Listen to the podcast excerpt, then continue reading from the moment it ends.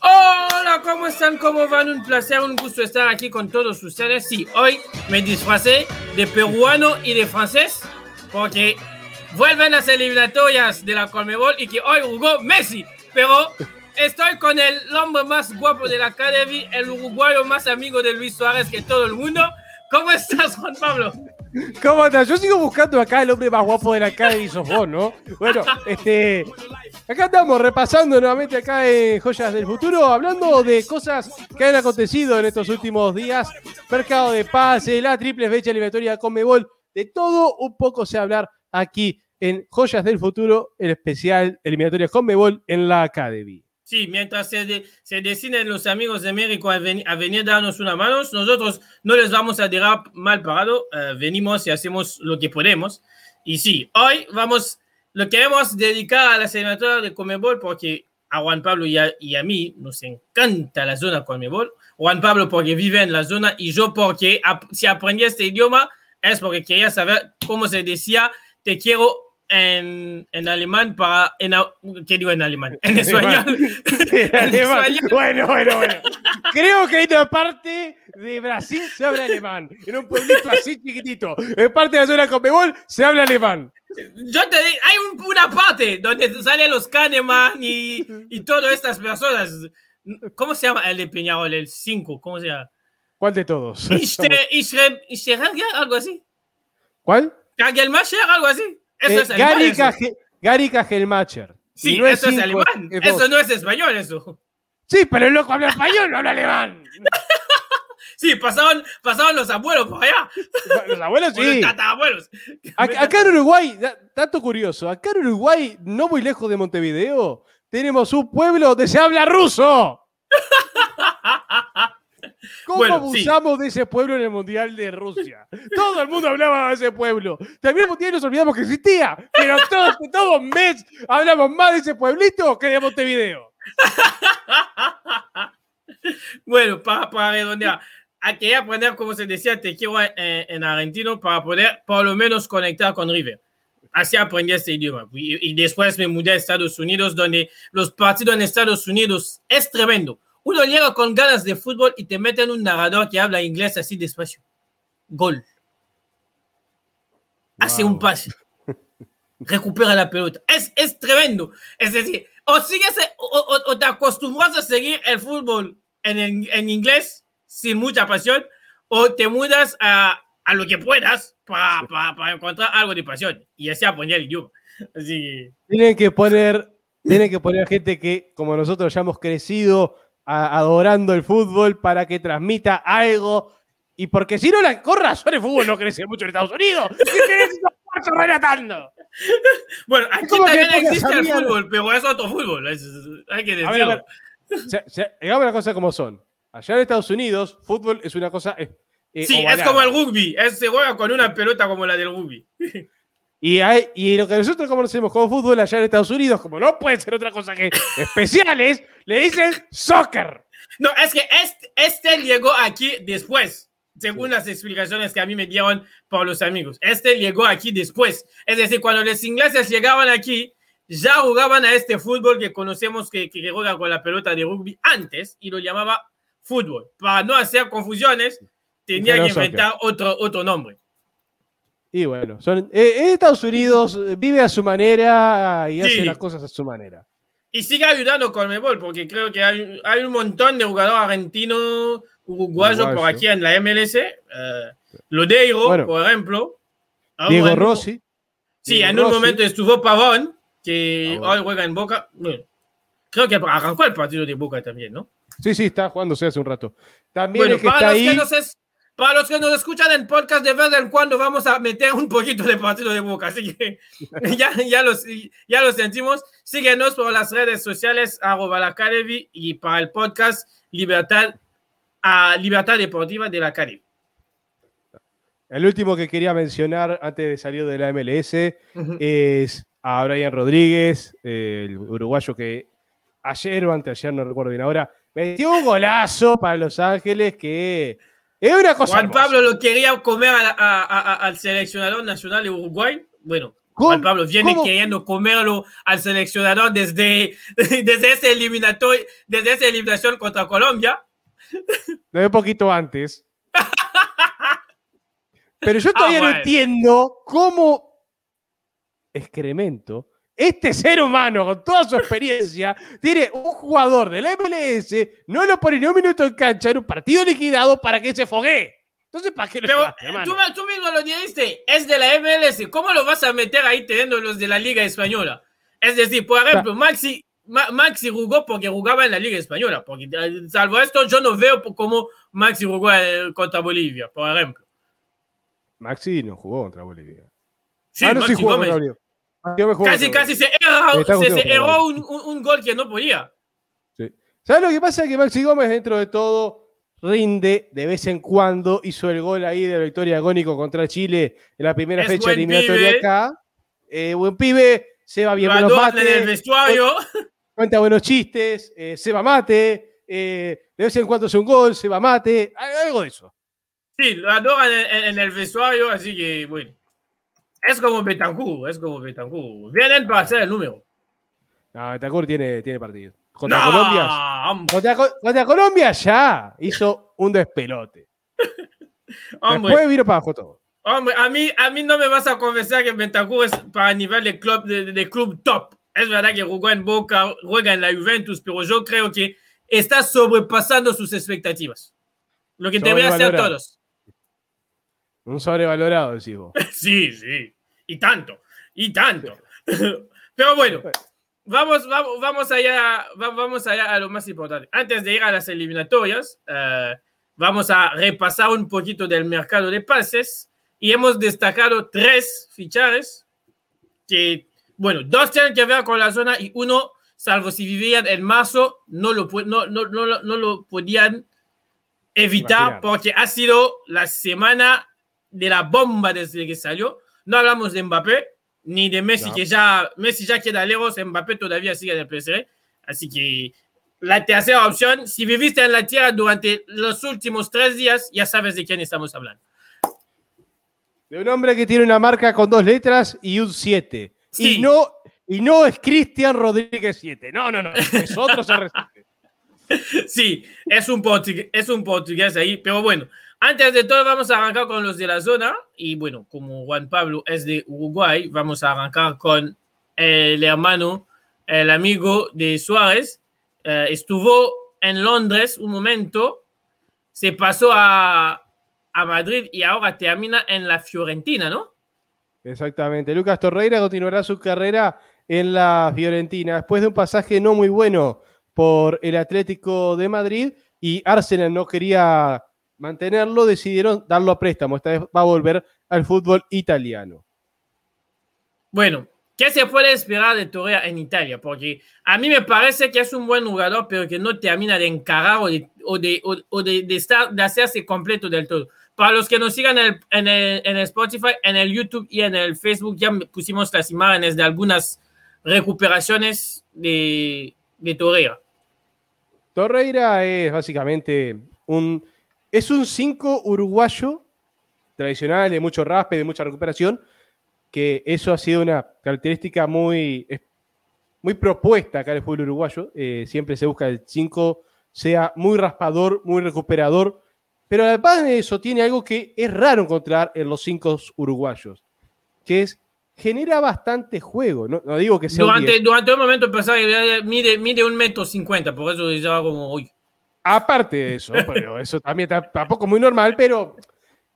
Mira, mide un metro cincuenta, pero a Cristiano Ronaldo le hizo la vida cuadritos en el Mundial de Rusia. No, No no, sé. de- tú de Cristiano Ronaldo. En el último, en la última Copa América, Messi, Messi también lo pasó canuta con él, ¿eh? Sí, sí, sí. Bueno, volviendo al tema. Torreira, aparte de eso, es no es ajeno a la generación de juego. No es que sea un 10, no es un gran generador de juego, pero sí es un buen generador de juego. No para que todo el juego de, de- de tu equipo pase por ahí, si estás apuntando a cosas grandes, pero sí para dar una gran ayuda a lo que es la, la generación. No va a hacerte un mal pase, no va a robar un- una pelota y dársela a un rival, por ejemplo. No, suele tener buena acción de campo y, y generación de, de, juego, como ya vengo diciendo. Ha hecho bueno, unos eh, cuantos pases, unos cuantos goles, no en Uruguay, pero sí en otro, eh, en las, eh, la Serie A, recuerdo. Es de Peñarol, ¿no? No pasó por ninguno de los dos grandes. No, ¿existe de... jugadores uruguayos que llegan a Europa sin pasar en ninguno de los dos? Sí. No.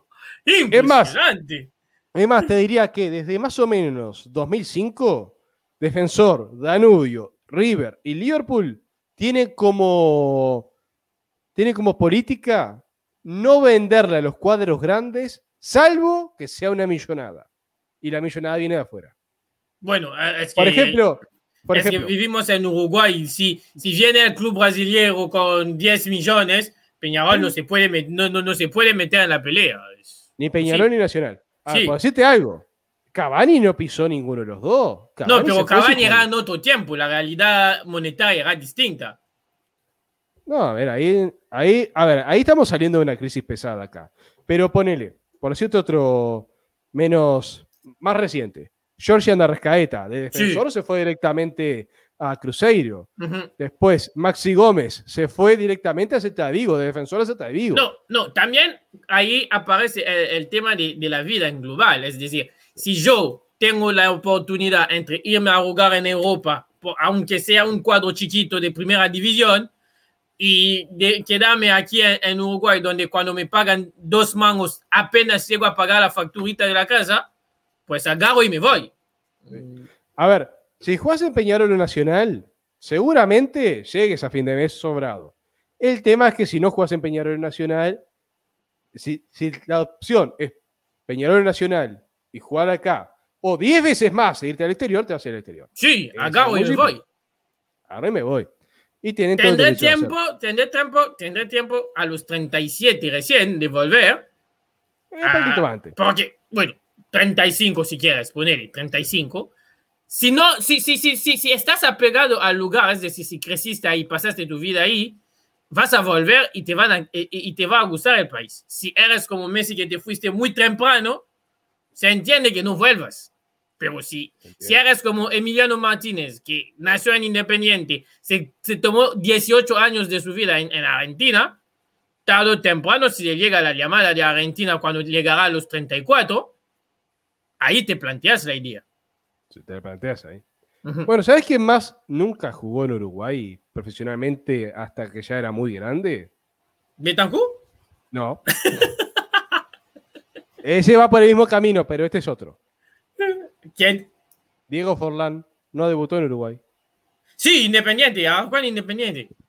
Por el abuelo. Tiene, para los que siguen, mira, buscan uh, una entrevista que dio a Fox por Argentina, donde explica cómo arrancó la historia, toda la historia de su abuelo y todo. Eh, es bárbaro, bárbaro. Tremenda historia de Forlán. Bueno, volvamos. Tenemos a Lucas Torreira, que ya. ¿Te parece no tuvo... mejor que Betancourt o no? me parece un tipo que cumple una función muy distinta. Bentancur, en teoría, tendría que cumplir el rol de generador de juego. Sí, pero no Bentancur hace... ni renega juego ni cota pases. Ese odio tuyo hacia Bentancur sí se puede ver. Y en teoría, Torreira marca y se la pasa a Bentancur, que por lo general se suele pasar o a Suárez o a Cavani o a, o a Valverde para que termine de generar juego. En teoría. En teoría. Estamos hablando todo de la teoría. Y en esos roles diferentes, a mí el que me gusta más es Torreira, pero porque tengo una debilidad por jugadores que, que raspen, que corten, que, que jueguen. Para los que no saben, Uruguay es el, es el país de Naita Hernández. Para darles una idea. Ah, Hernández, que es un Paul Scholes uruguayo. O sea, ¿se, ¿se acuerdan del jugador, del jugador ese de United que, que tenía la 18 y que tenía el pelo raro? Ese, ese sí. Así, así es bueno, Hernández. A ver, el, el, mediocampista uruguayo promedio, el ingeniero de todos, es el ruso Pérez, Diego Pérez. Para quienes no lo ubiquen, si no está escuchando algún mexicano, se va a acordar de esto. Fue el jugador uruguayo que en Sudáfrica 2010 se cortó una ceja, empezó a sangrar mucho y le hacía, con la, con la camiseta llena de sangre, le hacía este gesto al utilero. Cámbiame la camiseta que quiero seguir jugando. Y después, con la banda en la cabeza, hizo el pase para el gol de Suárez. Así que esa, esa, esa es, es, la realidad. Uh, yo, la verdad, a Torreira, cuando llegó al Arsenal, lo vi mucho, y un poquito menos en Atlético, pero en Atlético, entre que no jugó y nunca terminó de convencer a Simeone, uh, no había tanto espacio. Y bueno, antes de él, en su puesto en Atlético, hay Coque, hay Saúl, es decir, hay una, había una rivalidad más fuerte en el, en el Atlético que en el Arsenal. A mí personalmente me gustó su tiempo en el Arsenal. Uh, la verdad es que el, los entrenadores que, que, tuvo en el Arsenal, nadie supo utilizarle a, a, un nivel que rindiera fue de manera muy firme. Uh, creo que este, prof, este perfil de jugador que saben tomar la pelota, uh, transformártela en, en roja y, bueno, mira, roja como, como la misión, y, y, y, y, y dársela, entregarla al atacante, para mí viene muchísimo. Ahora, el juego en Italia es, es, es distinto. Sí, pero es... ella conoce el juego en Italia. Y se siente sí. muy cómoda ahí. Su mejor faceta, sus mejores años de su carrera fueron en Italia. Ahí donde el loco. El loco se ganó su convocatoria a la selección por lo que hizo en Italia. Y ciego de tiro libre, hacía de todo. Andaba bastante bien. Sí, Pasa por eso. Que, claro. En el fútbol en el fútbol de España, como ya decías, había cada nombre por delante, que Torreira iba a jugar los partidos de Copa del Rey cuando estaba todo, este, ponemos la reserva para que descansen los titulares, no iba a jugar Champions. Uh -huh. En Arsenal nadie lo supo explotar, porque Arsenal no jugaba para un tipo de juego que pensar un cinco raspador.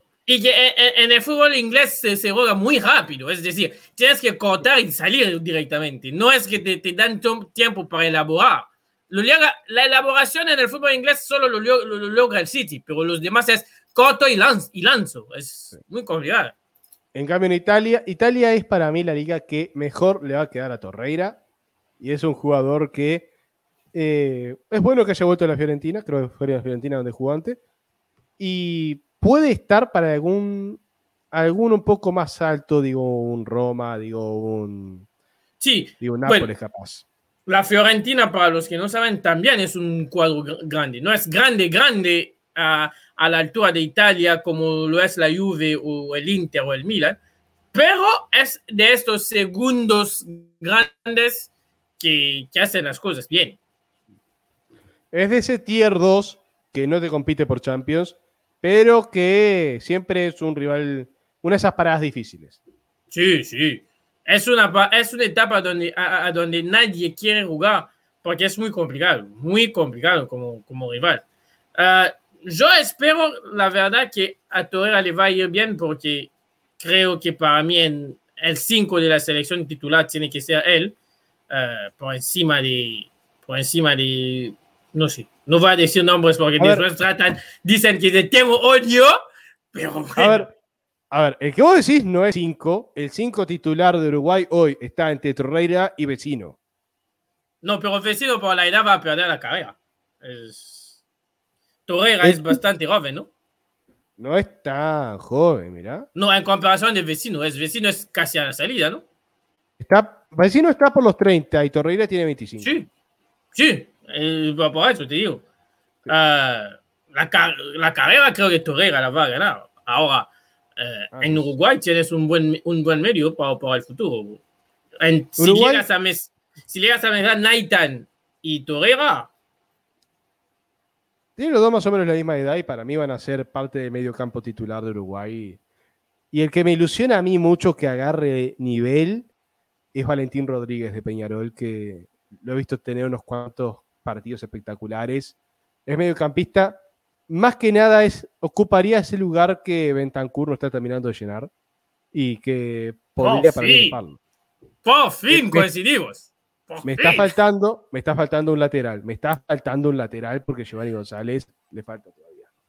Bueno, hablando del lateral, el siguiente, el siguiente de, de, nuestra, de nuestra etapa es un lateral, porque con Torreira ya hemos hecho todo. El siguiente de la etapa es Gonzalo Montiel, lateral de Argentina, campeón de la Libertadores en 2018 con River, campeón de la Copa América en, la última edición contra Brasil, donde se comió a Neymar y a Vinicius, patea los penales, eh, todo en la cancha y bueno, se fue al Sevilla de España.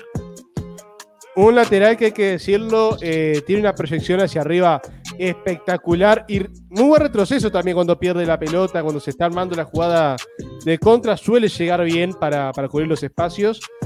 Es un jugador que tiene un buen balance ofensivo-defensivo, aunque para mí tiene un poco más en la faceta ofensiva, tanto por los goles como por los centros. Este, un, Sevilla está ganando un lateral de la, de la hostia, como dirían los españoles, con este tipo. Y recordemos también que es el, la, famoso, la famosa foto de Benedetto que está sacando la lengua. Sí, la de la, está sacando a, se la está sacando a Montiel que está con cara de dormido. Pero bueno, Y- justo y- esa foto quedó para la historia. Y como lo vimos en los videos, la cantidad de asistencia que te da Montiel cu- cuando, cuando, cuando va por arriba es, es, es una barbaridad. Es tremendo. Es tremendo. Sí, sí. Poco hay para decir aparte de, de eso de Montiel, un jugador que fue pieza clave en gran parte de, de la época dorada de Gallardo, de aquella en la que entre 2015 y 2018 fue su etapa más, más es- esplendorosa, por así decirlo. Yo la estiraría un poco más, hasta, hasta que empezó la pandemia. Yo diría Sí. que esa fue la época dorada de Gallardo. Sí, sí. Porque ese, esa Copa Libertadores 2019, para mí River jugaba mejor que la de 2018. Sí. Y, y el Y, campeonato debería haberla argentino ganado. sí, debió haberla ganado, se descuidó Yo y tengo, una, yo tengo una teoría. Es que en el 2018, Borré en las dos finales no marcó. En el 2019, mete el gol. Por eso pierde River. ¿Es todo culpa de Montiel? No, de- de de Bo- Gallardo. De Borré, todo culpa de Borré. Todo culpa de Borré. Si, si, si el gol de River lo decía, bueno, es broma. es broma. Pero sí, Ya. ah, Ya le está buscando culpables a su decepción más grande. no, eh, es que yo tengo un trauma con el Flamengo como tú lo tienes con el Santos. Yo, yo estuve a dos minutos de festejar dos finales de Libertadores. No, No lo hace nadie más. No se compara porque vos habías visto una final de Libertadores del año anterior y la habías ganado. La final de la historia. Yo nunca vi la final de Libertadores antes de eso. y nunca vi después. Sí, pero, pero entiendes la frustración. Es- estuviste a esto de ganar la final. A esto. Pero estaba todavía con la resaca del pedo haber eliminado Boca. Joder. todavía te dolía la cabeza y tenías el gusto a vómito en la boca todo lo que tomaste la noche anterior eliminando a Boca. Tenía amigos de River que me decían, no me importa la copa, eliminamos a Boca, ya está. No, yo te, yo te, lo, yo te, yo te lo digo fuera, fuera de las grabaciones. Es, es que yo esta final de Flamengo era, era tan ansioso que cantaba los, las canciones de la cancha el día anterior. Es decir, la final era el, el sábado y yo me pasé el viernes entero en el trabajo y en la casa cantando las, las canciones de River. Como debe ser, caramba. y se termina así de esta manera. Pero sí, eh, para, para los que siguen el fútbol argentino y que lo sigan mucho tiempo, también hay que destacarlo, es que Montiel es 100% de River, es decir, se, se crió ahí, se formó ahí, Gallardo le da la oportunidad de- después del título del 2015 porque creo que se va, ¿cómo se llama el lateral ese que se va? Ah, hay un lat- Sí, Maidana. No, no, no Maidana, ¿cómo se llama? El otro ese. Ah, Dios, Dios mío. Nunca me acuerdo de su nombre. Era, era en el plantel de, de Argentina 2018. Arranca con una M su nombre, pero no me acuerdo. ¿Marcos Rojo? No, no, no, Marco, no Marcos Rojo, el otro. Es, ese no- que te estoy hablando creo que está en Brasil ahora. Ah, ay, Dios mío. Ah, no me acuerdo. Mercado, No creo. Mercado. Gabriel Ah, Mercado, sí, creo. Gabriel Mercado, ya lo ubiqué. Ah, y, y es cuando él, cuando, cuando él sale que, que, que suben a Montiel para que Montiel tenga, tenga tiempo para, para poder jugar y de a poco a- a- de ahí agarró. Montiel ganó, eh, creo que si no me falla la memoria, bueno, no gana, no gana salvo el campeonato argentino, gana Sí. todo lo que se podía ganar en la zona conmigo. Ah, sí, sí, sí, sí. Y la- menos la Copa, ah, la Copa Sur. No, la sudamericana no estuvo, ¿no? No, no, no, no, no. La sudamericana estuvo. Estoy pensando en la Copa Soruga Bank. El asunto ya se dejó de hacer, creo.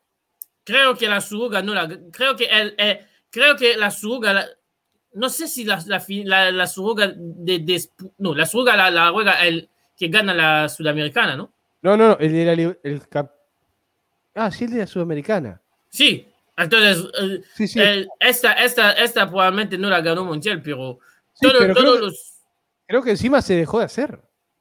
Sí, por la pandemia se, se suspendió las, se suspendieron las últimas, los últimos encuentros. Eh, eh, pero quiero decir, bueno, era la soga también, ¿eh? Para algunos cuenta, para otros no.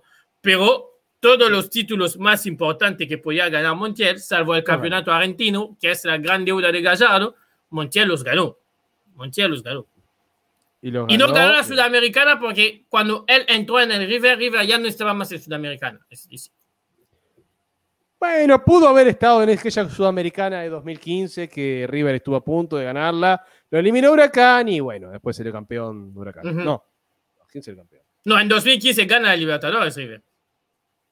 No, pero pasa que en aquella época era primer semestre Libertadores, segundo semestre Sudamericana. Ah, sí, la, del 4 a 2, algo así, ¿no? Sí, sí. 4 a 2 con Huracán, que después salió el campeón. Independiente de Santa Fe de, Colombia. Ese fue el campeón. Bueno. Así que es un jugador, bueno, como lo decimos siempre aquí, Juan Pablo y yo, cuando uno hace la transición con Nebol UEFA, tiene que agarrarle el tiempo a todo, es decir, a la vida, y a sus compañeros y al fútbol que entiende ahí. Y también a su entrenador. No nos vamos a mentir que que te entrene Gallardo es distinto de que te entrene cualquier otro entrenador en Europa. Porque cada uno tiene su filosofía de vida. Y más saliendo de la zona de confort que es River, que había estado todos estos años. Un River al cual se le exigía un montón y se exigía ganar todos los fines de semana. Ahora en Sevilla es un cuadro que tiene que tiene su relevancia, que tiene su, nivel, no, vamos a decir que no, es un tier 2 de, España, el tier 1 están obviamente Real Madrid, Barcelona, Atlético, pero no tan lejos está Sevilla. Es un cuadro que suele ser muy competitivo internacionalmente, por algo ha ganado las Europa League que ha ganado, por algo compite bastante bien en Champions, no te va a salir campeón, pero sí compite bastante bien, no se va humillado de, la competencia. Sí, siempre da, da la cara, da, el cuento. Así que vamos a ver cuánto le toma para ser titular, pero sí que para mí creo que puede pelear algo. Ahora, el Diego arrancó en Sevilla y terminó en Nápoles. Por ahí no hay que crucificarle si no llega a hacerlo bien en Sevilla. Y será el lugar, la forma de juego, los compañeros, el, entrenador puede ser un millón de cosas. Hay un millón de variables que pueden ser si eso no es. Bueno. Talentoso ha demostrado ser. Sí, y hablando de talento, hoy jugó Messi, 25 minutos, no hizo goles, pero bueno, cada vez que se habla de Messi, se habla también de él. El otro monstruo. El otro monstruo que vuelve a la casa que era suyo. Cristiano Ronaldo firmó por el United el club que le dio luz a la vida que tenía eh, antes de llegar al Madrid y todas estas cosas. Yo la pregunta que tengo para ti, Juan Pablo, ¿de qué sirve esta vuelta? ¿De qué sirve esta vuelta? Y para darle más jerarquía a un cuadro, un cuadro que está retomando gran parte de la personalidad que tuvo tener. Recordemos que desde 2013, año en el cual Ferguson se retira como entrenador, Manchester United no ha vuelto a, ganar una Premier League, apenas ha ganado alguna que otra FA Cup y ha pasado por muchos años de ser intrascendente a nivel continental. De hecho, el único que ha ganado una, una Europa League, pero porque tenía un Slatan inspirado. No le sirvió para competir en Champions, no, no peleó la Premier, ha estado bastante en deuda últimamente. Entonces, este va más por el lado de volver a tener un poco esa identidad de aquel United que era amo y señor de Inglaterra a principios del siglo XXI, sin lugar a duda. Creo que va por ese lado. Aparte, no podemos negar que, por más que Ronaldo tiene 36 años, no deja de ser un monstruo, no deja de ser una bestia competitiva, no deja de ser un jugadorazo y no deja de ser también quizás uno de los jugadores o el jugador que más cuida su cuerpo a nivel completo, o sea, hasta el punto de que... Hablamos de un monstruo. Es un monstruo. puede tener 36 años, pero su cuerpo, de cómo se lo mantenga, es, parece más joven. Ah, yo cuando te decía de qué sirve, es que yo creo que cuando lo hiciste tan bien en un lugar, volver es siempre una presión más para ti, porque tendes a, compararte con lo que hiciste hace, en su caso, 12 años, y es un montón. Pasaron 12 años y muchas cosas por, por, por, medio. Y es un montón, sí, pero también, también no suele volver al lugar donde fue feliz. Y Cristiano necesitaba volver a donde fue feliz. Y fue muy feliz en el United. Sí, es que en el United es realmente a donde se lo cuidó con todo. Eh, eh, en España se le expuso demasiado eh, y en Italia se le criticó todo lo que se podía criticar a un jugador cuando no rinde y que tiene altas expectativas. Ahora, en el United, en este United, no sé si está a la altura de Cristiano, porque en aquel tiempo era Cristiano que se debía meter en la altura del United. Ahora las cosas han cambiado tanto que es el United quien tiene que meterse a la altura de Cristiano. Va a ser complicado. A ver, Ronaldo no está más a la altura que él mismo tenía en 2017, en 2018, cuando con Real Madrid era una máquina aplastadora que se comía a los niños crudos. Es una expresión que tenemos acá en Uruguay para decir que se que, era impresionante. Que era impresionante. No es que Cristiano sea caníbal y coma infantes. No, no, no estamos hablando de eso. No, no, no, no ponga palabras en mi boca que no dije. Es una expresión, nada más. No es un caníbal que se coma a los niños crudos, literalmente, y está robando niños en las ciudades, de, los barrios de Manchester. No va a estar haciendo eso. Eso estaría una buena idea para un podcast, eso, de, todo, de todos los dichos que se tiene en, en, países donde se habla español. Hay unos más que, más que otros que son muy raros, muy raros. bueno, volviendo con, con esto. Eh, Ronaldo igual siempre te sirve tener un tipo con, su calidad. Porque tener de compañero un tipo con la calidad que tiene Ronaldo siempre hace que los demás tengan que hacer un esfuerzo más para estar a su nivel. Y más un tipo que por algo es el capitán de Portugal, no solo porque es la estrella. Cuando estás tantos años siendo capitán, le pasó a Messi. Messi cuando recién fue capitán de Argentina, no era un tipo que mandara. Lo veías que Messi nunca fue alguien que manda con gritos él manda con los pies, al contrario de Cristiano que por su personalidad, lo sientes que este con la cinta o sin la cinta es un capitán. Es un tipo que manda, que impone. Para uno de los apodos que le pusieron en las redes sociales es el comandante, por algo, ¿eh? Porque el tipo manda. Ahora, igual te digo que Messi en los últimos años está más capitán, está más enojón y, está, está mucho más gritón. Sí, sí. Creo que, el choque con, creo que el choque con Medel en el 2018 le cambió la vida. Sí, sí. En 2019. Este, un poquito antes de eso, ya se le notaba que de 2016 no lo, no lo ibas a ver jamás gritándole a un rival como le, gritaba a Jerry Mina en 2000, eh, ahora en la Copa América. Baila baila. Este paréntesis, ¿cómo la no sé? Este, volviendo al tema, este, Ronaldo hace tiempazo que es líder, que, es ese tipo de líder que impone respeto, que pone, muchachos, vamos, porque yo quiero ganar y para ganar necesito todos ustedes, y si yo gano, todos ustedes ganan. Así que por ustedes, por mí y por todos, vamos a sacar esto para arriba. Por algo, una de las imágenes de la final de la, de la Euro 2016 es Cristiano volviendo después de lesionarse para, por lo menos desde el banco de suplentes, alentar. Añade también eh, la imagen con Joao Moutinho, creo que es en la tanda de penales, no me acuerdo contra quién, Croacia o Gales, donde Joao Moutinho dice, no me siento capaz, no me dan las piernas ni el corazón para ir a patear. Y él lo corra y le dice, no, no, tú pateas muy bien, bien y pateas igual. Si no lo metes, no es, no, es sobre ti, pero por lo menos tú vas a venir y lo vas a patear. Creo que fue contra Croacia porque contra Gales le fue una cosa aplastante. Le pasó por arriba. Creo. Este, sí, sí, recuerdo esa tanda de penales. Que se y es Cristiano. ahora, el problema que yo creo, creo que va a tener el United es de saber. Porque lo de las siete, salvo excepción de, de, la, de la Premier, no lo va a tener. Porque Cavani no se va a ir del United. Bueno, quedan dos días, puede pasar de todo. Pero al momento donde estamos grabados, nada, lo, nada, lo, nada lo deja parecer que Cavani se pueda ir.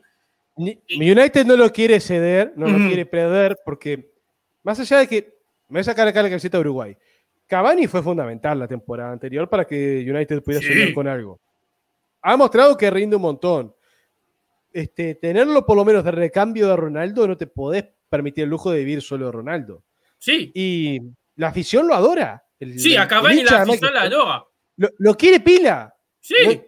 Y teniendo la chance de no elegir entre uno y, y otro. Y, es el primer uruguayo que, que, a quien le, le, le, sienta, bueno, el primer uruguayo que prefiere estar en el frío de, de, de, de Manchester que en el, calor, en el calor de Buenos Aires, porque podía venir a jugar en Boca. Y, no. Pues, Boca no, no, no le deseo a nadie. Boca es, en, un momento es un, en este momento es un desastre. No hablemos de Boca porque te pagan en pesos argentinos. Bueno, hablando de Boca. Ah, hablando de Boca, están en la pausa, 0-0 contra, contra Racing, así que bueno.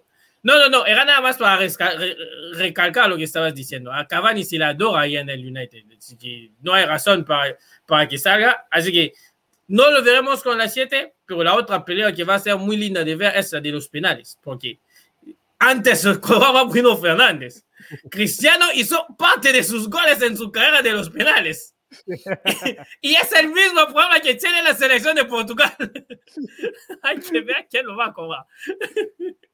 y bueno, lo resolverán de la forma más madura y profesional posible. Piedra, papel o tijera. Sí, piedra, papel o tijera. Funciona siempre. siempre funciona. Bueno, hablando como de. Dragon Ball Z, como en Dragon Ball Z, ¿se acuerda que quién iba a pelear ahora? Bueno, piedra, papel o tijera este tren, igualito. Bueno, hablando de selecciones, nos vamos a Qatar. O al camino a Qatar, mejor dicho. Bueno, camino al Qatar, a Qatar. Bueno, la última vez les llegamos con Brasil primero, Argentina segundo, pero pasaron un montón. Y esta vez van a tener tres partidos eliminatorias en la zona Conmebol. Tres. Triple lo que hace que. porque. Sí, porque hay fechas que por no dejar viajar a los jugadores cuando la pandemia era en su punto más importante en Sudamérica sin vacunas, no se podía, así que se aplastaron los partidos. Lo que hace que, por ejemplo, Argentina va a jugar Bolivia, Venezuela y Brasil. A los tres que los, los encuentran, pero no en el orden, no, no me entiendo. Y Uruguay se enfrenta a Uruguay se va a enfrentar con Perú allá, Ecuador y Bolivia acá, si mal no recuerdo. ¿Vas, ¿Vas a Ecuador en la montaña o no? Acá, acá. ¿Acá en el llano? En el llano, en el llano. Bueno. Y más te digo, se va a jugar en el campeón del siglo, el Estadio Peñarol. Uh. Entonces, ¿vas a poder ir a ver a la selección o no hay público? Eh, sí, pusieron a la venta entradas y todo. Ah, bueno. Si llegas a, te- si llegas a caer una entrada, manda fotos, ¿eh? Sí. A ver, repasamos ya rapidito eh, con Bolivia y Ecuador. El orden era al revés que yo dije.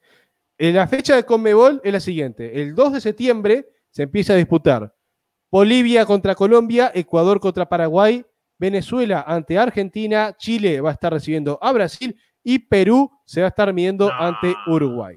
Chile, Brasil otra vez. ¿Qué te hace un gol? ¿Qué te hace un gol? ¿Qué te hace un gol, ¿Qué te hace un gol?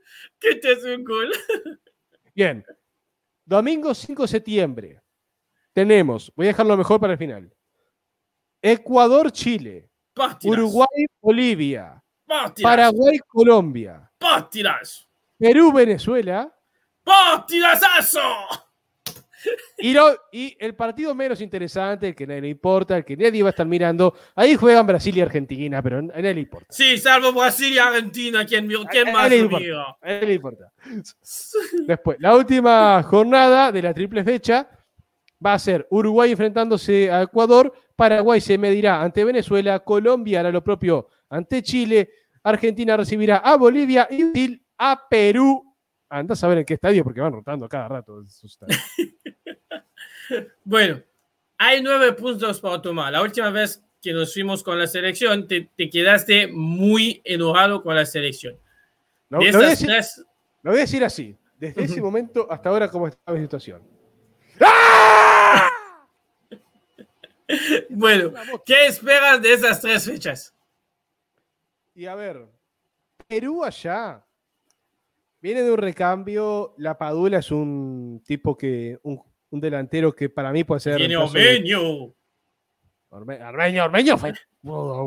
fue terrible, Ormeño. que lo vendieron como si fuera una Ferrari y lo que me mostró fue. Sí, es que para los que no saben o que nos descubren, tenemos compañeros de México que siguen la Liga de México y nos dijeron que Ormeño era el 9 más increíble que se podía ver. y no, vimos la Copa América y Ormeño. Ormeño nos lo vendieron como un Ferrari de Fórmula 1 que andaba a 550 kilómetros por hora en primera y resultó ser, a ver, es una bicicleta. no, no, no, no, tanto, una, motito, una motito china, de esas que te puede llegar a los 100 si forzas el motor y lo fundís. Entonces, es como que, pará, bueno, no. En cambio, la Padula, que vino casi sin rótulo, resultó ser un 9 muy interesante. Un 9 que Quizás no tiene tanto gol como tenía Paolo, pero tiene una generación de juego, una visión de juego y una máscara para, para la nariz que parece Batman, que fue realmente, para mí, la sorpresa positiva de la, de la Copa América.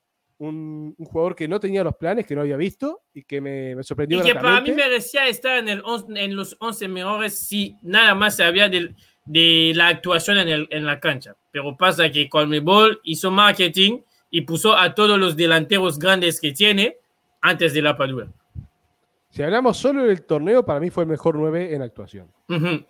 Porque unos cuantos delanteros de Brasil no estuvieron a la altura, por no decir prácticamente ninguno. Este, y de Argentina, ningún 9 estuvo. No, Lautaro metió dos goles y nada más. No, Argentina jugó bien que no tuvo nueve destacados. Sí, por eso. Lautaro, Lautaro metió dos goles, pero en muchos partidos no estuvo del todo cómodo. Y el Kun ni te digo. También, digamos que fue una Copa América en la cual ningún nueve se destacó. No, no, salvo la Padula, nadie más, nadie más pudo decir que yo soy el 9. Brasil, Brasil jugaba sin 9, porque para mí, mi gusto, Gabriel Jesús no es un 9. No, no lo es. no juega, se desacostumbró a jugar de eso porque antes el loco jugaba de 9 cuando estaba en Palmeiras. Desde que llegó al City, con Guardiola cambió. Y pasa que Guardiola le tiene fobia a los 9, entonces, como él era zaguero y tenía que jugarse contra eso, dice, no, no, 9 no, 9 no. Y, no juega con 9. esa fue la, la consecuencia. Pero bueno, la Padula para mí es un jugador interesantísimo, un digno sucesor de Pablo, de Pablo Guerrero, de distintas características, pero igual de peligroso por otras, por otras razones. Así que yo lo tengo con mucho cuidado, porque encima Gareca sabe lo que es jugar, sabe lo que es dirigir este cuadro, y le está sacando muchos apuntes. Más allá de que vaya último Perú, para mí sigue siendo un rival de cuidado. Ecuador. Ecuador sin la altura, por lo general suele dar. Ecuador sin la altura, tú sin la altura es Bolivia. No, no tanto, no tanto. Sí. Ecuador sigue teniendo un determinado nivel de juego que está por arriba de Bolivia. Para mí Bolivia es totalmente ganable y son tres puntos asegurados, o por lo menos el empate, porque el problema de Uruguay acá sigue siendo el mismo que el de la Copa América y el de las eliminatorias. No hace goles. Tenemos dos monstruos arriba, pero no conecta. Es que no tienes alguien para renegarte el juego. Mientras pasa mi vecino aquí para cortar el césped, que lo abrazo. Te queremos, vecino de Eli. Corte el césped a las. ¿A qué hora es ahí? Las 7 de la tarde. Las 7 de, la tarde. excelente hora para cortar el césped, papá. bueno, uh, como te decía, puedes tener a los nueve que tienes, pero si no tienes a nadie para re, uh, renegarte el juego, no te va a servir de mucho. No te sirve de nada tener a Suárez y, y Ronaldo arriba si, es Betancourt que tiene que generar el juego, no, puede, no puedes ganar. Igual últimamente no está jugando tanto Betancourt, está jugando más de Arrascaeta en esa posición, generando, buscando enlazar para generar el, juego arriba. Y de Arrascaeta es considerado por los brasileños el mejor 10 de Brasil. Eh, no estamos hablando de que Uruguay le robó un jugador a Brasil. No, no, no. Es uruguayo. Juega, en el campeonato. Sí. Juega en el campeonato brasileño y juega para la selección uruguaya. Yo creo que es, de Arrascaeta de 10 es mejor que, que, que de, de, contar con Betancourt. Ahora, de Arrascaeta solo más tres jugadores que cortan y, y pegan todos, tampoco te hacen una, una generar el juego. Tampoco. Nosotros necesitas jugadores que tengan precisás uno, algunos que se, cumplan la- los requisitos de Torreira, que marquen y puedan apoyar a la generación de juego. Porque si dejas solo la generación de juego los pies de Torre, de, de Arrascaeta, es fácil, marcas a Arrascaeta y ya está. No, Sí. no se genera juego. Por eso Cambio. tienes que tener la valentía de meter a, ¿cómo se llama? A Nathan al lado de Torreira. El tema ha sido los laterales. Nathan cumple esa función. Intenta suplirla porque no hay quien la cubra. Pero si no, la solución es poner línea de tres. Y nunca ha rendido la línea de tres. Sí, no, y, y menos con cuates que, que- que- que no anda. No, Coates anda. Coates No. anda. Rinde, rinde. Yo tengo fe a Coates. Lo, lo, lo vi este fin de semana y me dejó muy... Eh, está agarrando ritmo. Ya, no te sub- Ya te a subir vos también a la. a- ¿Cómo es esto? La que está de moda decir. La, ay, la escaloneta, bueno, la cua- cuateta, una cosa así. La Ya te, escaloneta. ya te vas a subir vos también acá a la cuateta. No, la cuarteta, no. Yo, yo espero, yo, yo la verdad, espero poder te- tener en Uruguay, porque Uruguay tiene los jugadores. Ahora, queda saber cómo acomodarlo y hacer un buen parado técnico para que todos rindan juntos. Porque tienes a Cavani que, que, que rinda en su, en su lado, a Suárez que rinda en su lado, a Nathan que rinda su- a su manera en su lado. Tienes a los, do- los dos de, de, de casa, tanto el de Peñarol, Torres, como el de Nacional, que también rinde, pero que cuando le metes en la selección con ese seleccionador, no terminan en cara. No termina de cerrar para nada todavía eh, Uruguay. Es un. Igual, digamos que Uruguay tiene dentro de todo el problema más lindo que puede tener un seleccionador. Sí, que es tener las piezas y ver cómo hacerlas funcionar. Porque lo complicado es no tener ni las piezas para hacerlas funcionar. sí, pregúntale a Bolivia.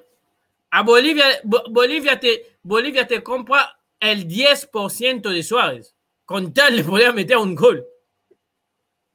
Es, es, es- es así. Por lo menos en Uruguay tienes los jugadores. Ahora te quieras saber cómo, cómo potencio todo esto. Y yo creo, la verdad, que con otro técnico, no es que quiero, quiero echar a, a, a, Tavares, pero creo que con otro técnico, otro discurso y otra filosofía, llegas a ser un equipo más completo, bien parado, que va a proponer. Ahora, estamos hablando de Uruguay, no de Brasil. Es que en Uruguay no se, no se, le, no se le pida que haga el juego bonito, no. Se le pida que gana como sea. Uruguay y juego bonito no son cosas que vayan de la mano, al menos en el último tiempo. En un momento sí, pero fue antes de que mi abuelo naciera, así que no, no corre.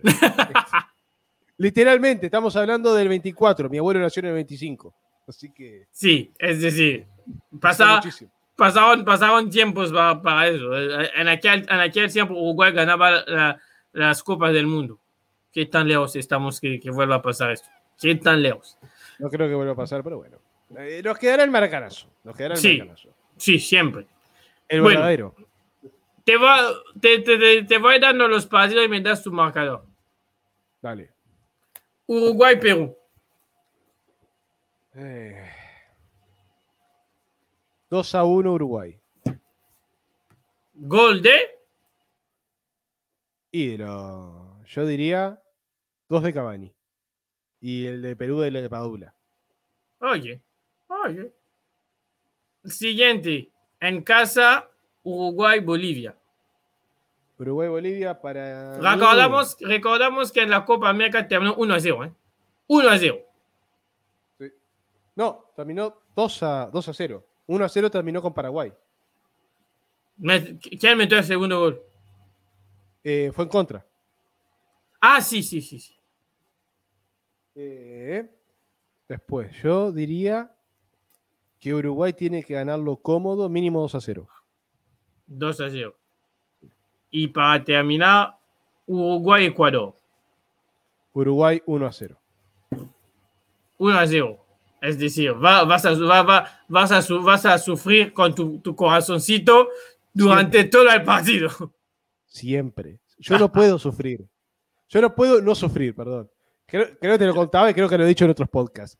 Cuando Uruguay clasificó directo al Mundial de Rusia, yo me desperté igual a las 4 de la mañana para ver el repechaje y cuando vi a Perú ahí, no entendía. Mi cerebro hacía cortocircuito. No, entendía cómo había un repechaje mundialista. Había un sudamericano, ese sudamericano no era Uruguay. Yo tenía que sufrir de alguna forma. bueno, la tabla es Brasil 18 puntos, Argentina 12, Ecuador 9, que creo que va a bajar un poco Ecuador, porque de todos los cuadros, salvo Bolivia y Venezuela, creo que el que llega con más problemas es eh, Ecuador.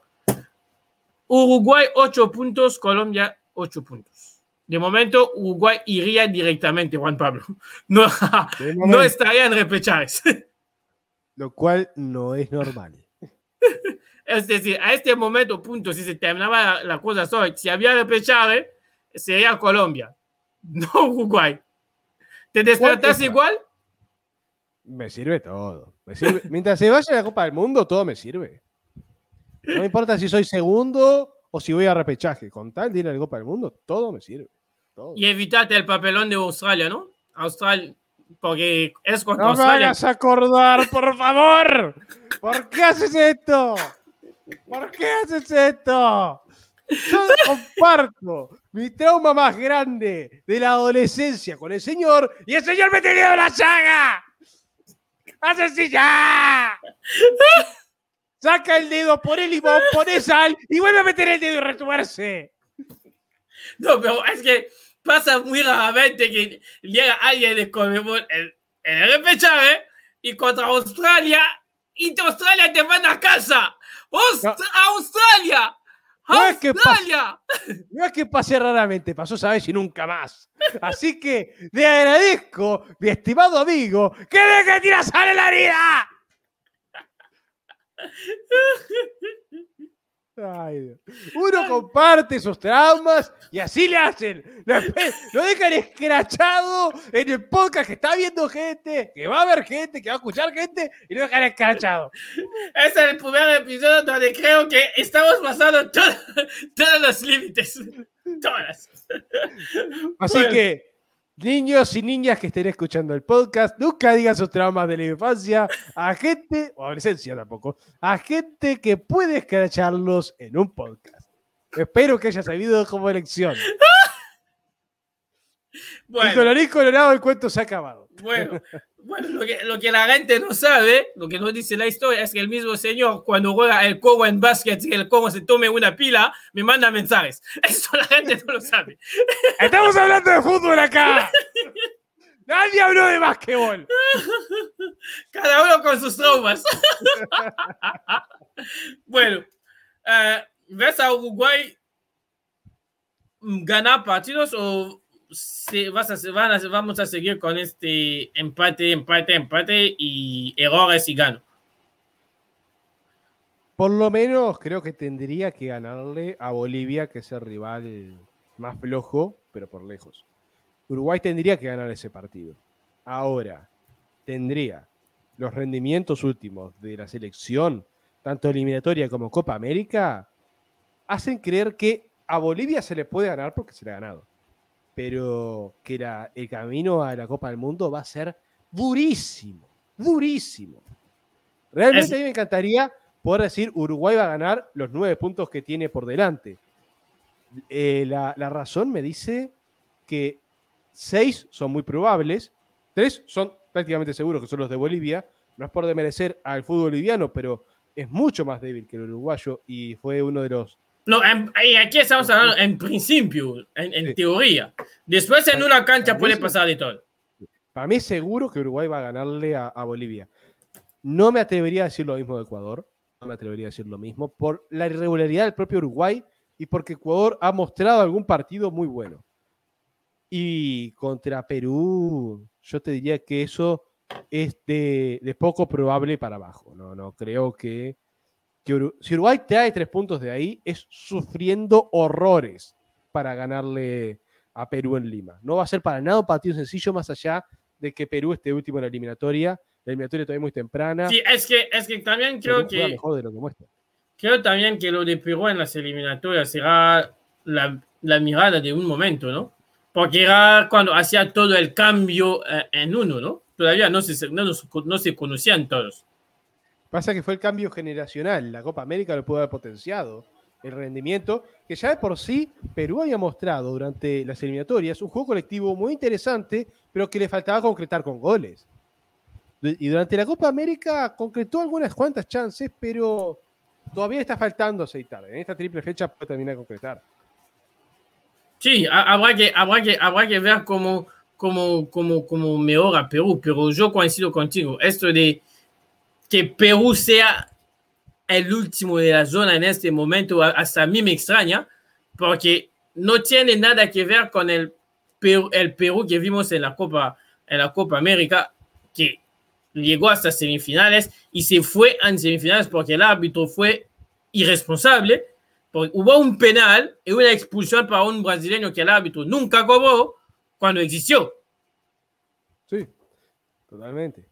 Igual tenemos que decir que Perú cuenta su mejor cara en las Copas América. Sí. Desde, 2011 siempre pasa la fase de grupos y salvo la Copa Especial de 2016, siempre está metido en semifinales. Es una cosa muy potente Perú en esta competencia.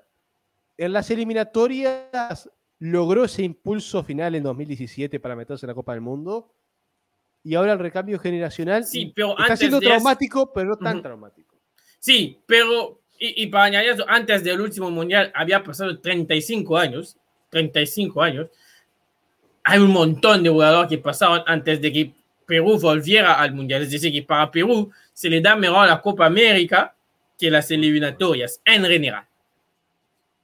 Ahora, ahora teniendo, la remera de, Perú, a mí me gustaría que Perú volviera un poquito más arriba en, en la tabla porque pienso que no es muy malo el punto de estar décimo. Es decir, en la zona cuando, cuando eres décimo, es decir, que vales menos que Bolivia y Venezuela. Venezuela que eh, está pagando, no ha podido terminar de explotar una generación excelente que tuvo. Sí, la generación sub-20 de, 2017. La que jugó la final. Jugó la final contra, contra Inglaterra. Fue una selección bestial. Jugaba espectacular le ponías una camiseta de Brasil a esos jugadores y te creías que era una selección brasilera. No lo terminó de concretar. Sí, y ahora está pagando el la inseguridad y todos los cambios que se pasaban en Venezuela hicieron que nunca te habló de, de creerse que ese equipo en los grandes podía hacer algo. Venezuela es este vecino que, que uno ama mucho y, se pregunta siempre por qué no, no da el paso, el, paso más adelante. siempre. Bueno, yo en particular le tengo un odio bastante particular a Venezuela. La primera vez que fui a un estadio a ver Uruguay fue cuando nos comimos un baile espantoso 3 a 0 contra Venezuela. Nunca pensé tanto como Carrasco este día. yo, yo, pensaba que era para otro tema, pero bueno. No, no, no, no, no, no, no, no. no. Es, es, es una derrota, pasa. 3 a 0 con ese baile. A ver, le decíamos, ole, ole, cuando los tipos se la tocaban y no tocaban los uruguayos. No, no. Y casi sí, puede, salida para variar.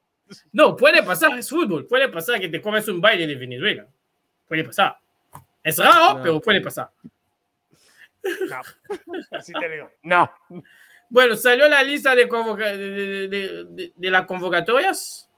De Uruguay sí salió la, la, lista, así que podemos decir los reservados del exterior para jugar la, la, triple fecha que ya dio a conocer el maestro Oscar Washington Tavares, donde escucha a alguien decirle profesor, voy corriendo y le digo, no, hermano, no es, no es profesor, profesor es Bengochea, Tavares es el maestro. ¿Por qué? Porque era maestro de escuela.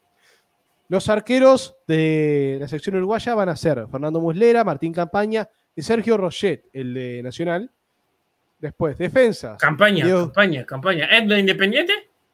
El, que estuvo en Independiente, estuvo muchos años. Ahora, ¿dónde está? No sé, pero no recuerdo ahora. Pero sí sé que el Independiente, el que está ahora, es Sebastián Sosa, que sí, sí, Sí. Que, que, nunca llaman, no sé por qué no lo llaman a Sosa. Porque da mucho rebote. Eh, defensas. Diego Godín, José María Jiménez, Sebastián Coates, Ronald Araujo, Giovanni González, Matías Viña y Joaquín Píqueres. Matías Viña, que es lateral de, América. Ah, no, no, ese es el otro Viña. Sí, ese Es, un otro Viña. Este, ese se fue a la Roma ex Palmeiras, porque se fue de Palmeiras a la Roma y en ah, su lugar lo ocupa ahora Joaquín Piquerés. O sea, o sea, Palmeiras firmó un contrato con Uruguay de, de traerse todos los laterales. Exactamente. Joaquín Piquerés para mí es una solución muy buena para el lateral. Me encanta este muchacho. Me encanta. Bueno, para los que no saben, pasó por Piñarol. Hizo un destrozo. Este, volantes. Mauro Arambarri, Rodrigo Bentancur, el amigo de Eli, Matías Vecino, Federico Valverde, Manuel Ugarte, Fernando Gorriarán, Naitan Nández, Brian Rodríguez, Gastón Pereiro, ay, qué lindo verte de vuelta, Gastón. Georgian Darrescaeta y David Terans. David Terans, que es su. ¿Sí? ¿Dejan de la Cruz recuperarse de su lesión? Sí, dejan. Si pudiera recuperarse plenamente de su lesión antes de los partidos que sean acá, acá en Uruguay, se lo citaría. Pero ah, no están seguros. Así que ante la duda, dejan a Nicolás de la Cruz recuperarse tranquilamente. David Terans es su primera convocatoria a la selección mayor. Está jugando actualmente en Atlético Paranaense de Brasil y desde que llegó. Por. Obviamente. Este, y desde que llegó ha sido pieza fundamental. Uno de los mejores jugadores de Paranaense, autor de varios goles y. Yo, y se va a enfrentar a Peñarol dentro de poco, porque en, semifinal, en semifinales de Sudamericanas hay Paranaense Peñarol. Yo creo que debería haber llegado antes, porque creo que lleva los dos, las dos últimas temporadas, lo lleva haciendo muy bien, pero veremos. Veremos. El otro que a mí me alegra mucho ver de vuelta, y este no pasó por Peñarol, es Gastón Pereiro. Gastón Pereiro, que es un excelente. Acá lo anotaron como volante, para mí es delantero. Es un excelente jugador. Jugó varios partidos con Uruguay amistosos más que nada y, en casi todos anotó por lo menos un gol. Es un posible recambio para la ofensiva que está muy bueno que tenga sus minutos con la selección uruguaya. Después, eh, Gastón Pereiro es nacional, es tan rabioso de nacional que hasta tiene tatuado en el brazo izquierdo la cara del chino Recoba. Ah, bueno. Sí, sí. Ah, delanteros. Delanteros. Luis Suárez, Edinson Cavani, Maximiliano Gómez y el amigo, el ídolo de todos los mexicanos, Jonathan el Cabecita Rodríguez. ¿No, no trae a Darwin? No, no trae a Darwin. ¿Y tampoco a Suani? Suani hace rato que no lo convoca. ¿Qué pasó, ¿Qué, pasó con los dos? Darwin se está recuperando todavía en Benfica después de la lesión que tuvo que lo, dejó al margen de, la, Copa América. De hecho, no está todavía pleno, así que no, no tiene muchos minutos. Y, y Stuani ya, ya pasó su momento, por así decirlo, para la selección. Ya se, ya, se dio por perdido, ¿no? Stuani. Básicamente, ya tiene, es muy grande él y no. Ya es hora de recambio generacional. Ya es hora de que vuelva y haya otros jugadores. ¿Te gusta la convocatoria tal cual? o hubieras metido algunos cambios? Yo en lo personal sumaría, a, aparte de Torres, Pelistri y Ocampo, sumaría un jugador que no ha sido citado jamás y que está en el medio local, que está pasando por un muy buen momento, que es Agustín Álvarez Martínez, el delantero de Peñarol, el goleador actual de la Copa uh. Sudamericana, con nueve goles. es un, muchacho muy Si ya no llaman a Pelistri, si ya no llaman a Pelistri, imagínate. A ver, no llaman a Pelistri, pero llaman a, Torres. Entonces creo que sí. Sí, pero eh, hay una cosa. Bueno, Álvarez es un buen delantero. No, no, no, te voy, no, te lo voy a, no te lo voy a discutir, pero creo que es. Pasa lo mismo que creo en, en el proceso, pasa lo mismo que pasa con Pelistri. Es que parecen demasiado jóvenes. Eh, Feliz apenas tiene 19 años, es decir, tiene tiempo. Y bueno, hay que vender también que Betancourt es un buen jugador, por eso no le llaman a Pelistri. Y, y dale con ese odio, y bueno, lo de Álvarez, tú mismo citaste los, los nombres que tiene por adelante. Uh, tienes a, a, Cavani, tienes a, Gómez, a Maxi Gómez, tienes a Suárez, tienes a, Cabecita Rodríguez. Es muy complicado, es muy complicado que aún si lo estás haciendo bien en Peñarol, que te llamen con 19 años. Muy complicado. No sería la primera vez este, que se diera, porque se ha dado otras veces, jugadores que la descosen en el medio local han tenido alguna posibilidad. Igual, ya te digo, por lo menos ser convocado para combatir vestuario con Edison Cavani, con Luis Suárez. Sí, sí, eso sí. eso ya suma como, no sé, Suman el entrenamiento de un día. Suman el currículum. Y aparte para ellos suma como tres meses de entrenamiento en un día, más o menos. Sí. Son otros monstruos. Sí. Son tipos eh. a los que yo buscaría darles otro momento. Hay que también decir que Darwin, eh, Darwin Torres, que Facundo Torres. Facundo Torres eh, se está recuperando una lesión que tuvo en el partido de ida contra Sporting Cristal y que no va a estar seguramente en ninguno de los partidos de eliminatoria. Pero Ocampo sí, ¿no? Ocampo podría ser que tenga su, posibilidad, hay que ver. Una estrella, una estrella. Bueno, estamos para irnos. Eh, fue un placer estar aquí, esperando que Uruguay va a levantar, que nos va a dar buenas señales, buenas opciones y que bueno, vamos a por lo menos cuando regresamos la semana que viene tener a Juan Pablo contento y satisfecho de lo que pasó con su selección. Te debo despedir. una victoria te pido Uruguay, una. Una la de su mano contra Bolivia. Pero algo, lo que sea. Bueno.